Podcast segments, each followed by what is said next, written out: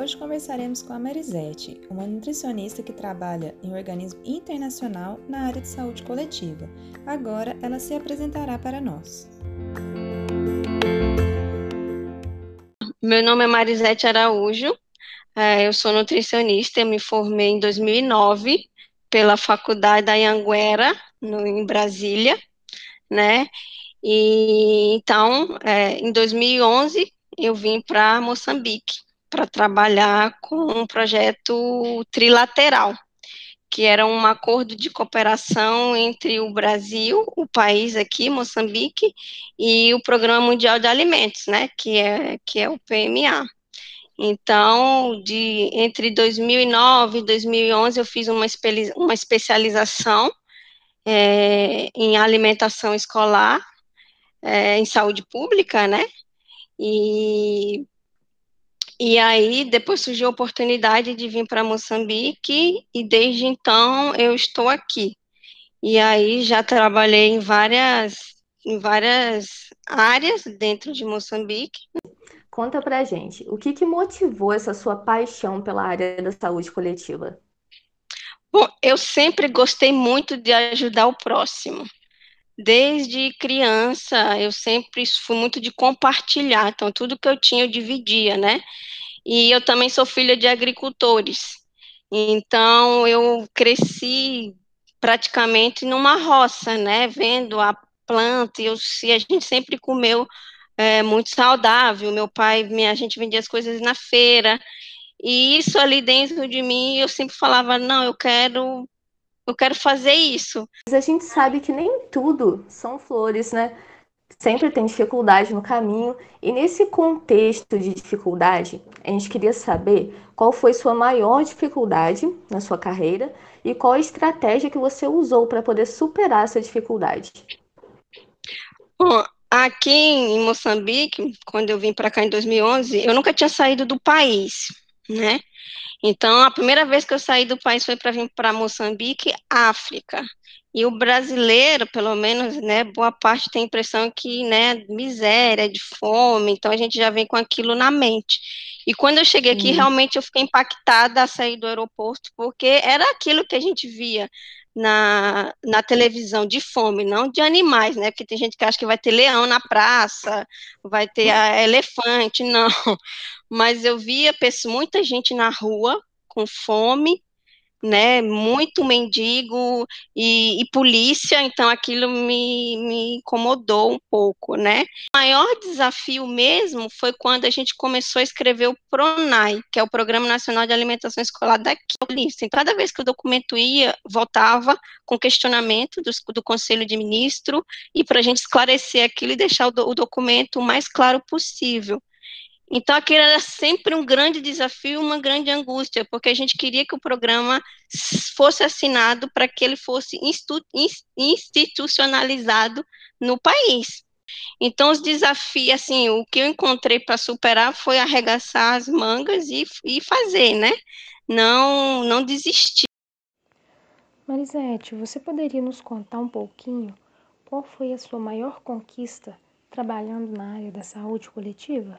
Não, para mim a maior conquista foi isso, foi ver comida no prato das crianças aqui, porque nós conseguimos tirar o assim, não podia ter comida até que esse documento fosse assinado pelo Conselho de Ministros. Então, para vocês terem uma ideia, a primeira vez que eu fui numa escola, logo depois que, que a gente conseguiu comprar comida e entregar nas escolas, que eu fui na escola e vi a criança comendo, eu, eu, eu chorei, assim, fiquei emocionada. Gostaríamos de saber também qual foi o seu primeiro contato com a WFP. Então, é, meu primeiro contato foi em 2011, né? Como eu disse, é, a gente tinha um acordo de cooperação e o PMA era um dos parceiros. Então, o PMA que dava suporte, né, na questão das compras do, dos alimentos para ser entregue nas escolas. Então, meu primeiro contato foi em 2011 e aí a gente foi estreitando, né, esse contato. E Sim. por ser uma agência que já trabalha com a questão de, de distribuição de alimento há mais de 70 anos, É, então já, já a gente já tem que validar essa experiência, né? Como é que é o dia a dia dentro da organização e quais são suas principais funções? Bom, hoje eu estou num outro projeto, né? Que é o projeto Além do Algodão. É, esse projeto ele atua mais diretamente na área de segurança alimentar, não necessariamente em dar um prato de comida, como é a questão do, da alimentação escolar, né? Então, eu trabalho dentro do PMA atualmente, que antes eu não trabalhava, e o dia a dia é como um escritório normal, você tem demandas, né? Você cumpre aquelas demandas. Então, assim, no meu caso, que é do projeto, é mais tentar estreitar e organizar a questão dos treinamentos, de como é que a gente vai começar, de escrever documento, é, de comprar equipamento, né, de contribuir para a compra dos equipamentos que vão ser necessários no campo. Então, é mais ou menos isso. Com esse contexto agora da pandemia do Covid, quais desafios você considera em trabalhar na África com alimentação? Assim, eu acho que os desafios, independente da África, é como qualquer outro lugar, são os protocolos de segurança, né? Porque, assim, é, se, se já é difícil para quem tem tudo que, todo, né, o equipamento necessário, né, roupa, essas coisas, é, imagina aqui. Então, é, a gente tem desafios, porque a gente precisa, o nosso trabalho é mais em loco, é mais com, com escolas, com refugiados, com agricultores. Então, a gente tem que manter, primeiramente, é uma norma da instituição, é manter a nossa segurança, é fazer com que nós não ficamos doentes, né, não apanhamos o Covid, e também não passamos para os outros. Então, isso é, requer é, cuidados redobrados, né, para que a gente não, não atrapalhe o trabalho. Saber o que você diria da afirmativa que cada um dólar investido em alimentação escolar pode gerar ganhos entre 3 e 4 dólares. Eu acho assim, tem esse estudo, né, que foi desenhado, mas isso é uma média. Mas eu acredito que os ganhos são infinitamente maiores do que isso. Porque imagina, se a gente, a gente com fome, nós, nós que temos, né, comida, que temos condições, se a gente com fome, a gente já fica de mau humor, já não consegue ficar concentrado. Imagina uma criança que só tem uma refeição por dia.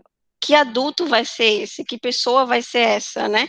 Então, é, a mão de obra acaba sendo mais prejudicada, né? E eu vejo muito isso, isso aqui em Moçambique, é, nas pessoas que, que tiveram danos nutricionais que são irreparáveis. Por exemplo, vocês não sei se vocês já chegaram de estudar ou de ver a questão dos primeiros mil dias. Isso se vê no materno infantil, são cruciais para a cognição.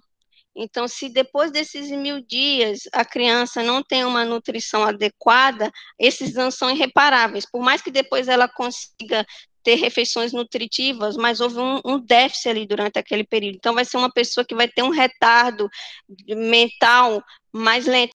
Então, acredito, assim, que realmente essa, essa afirmativa é muito boa, mas acredito que é muito superior a, a, a isso, né, a esse ganho. No contexto das calamidades, qual é o papel do WFP e quais os alimentos são entregues? O WFP sempre foi uma agência humanitária para calamidades, né? É uma das primeiras agências que chegam quando tem alguma calamidade, porque as necessidades essenciais é alimentação, remédio e água. Né? Então, o WFP entra como agência que distribui alimentos, por isso que chama Programa Mundial para Alimentação. Então, geralmente, os alimentos que são, que são entregues são os alimentos não perecíveis. E aqui em Moçambique é a farinha de milho, óleo, sal, feijão, né? E às vezes arroz.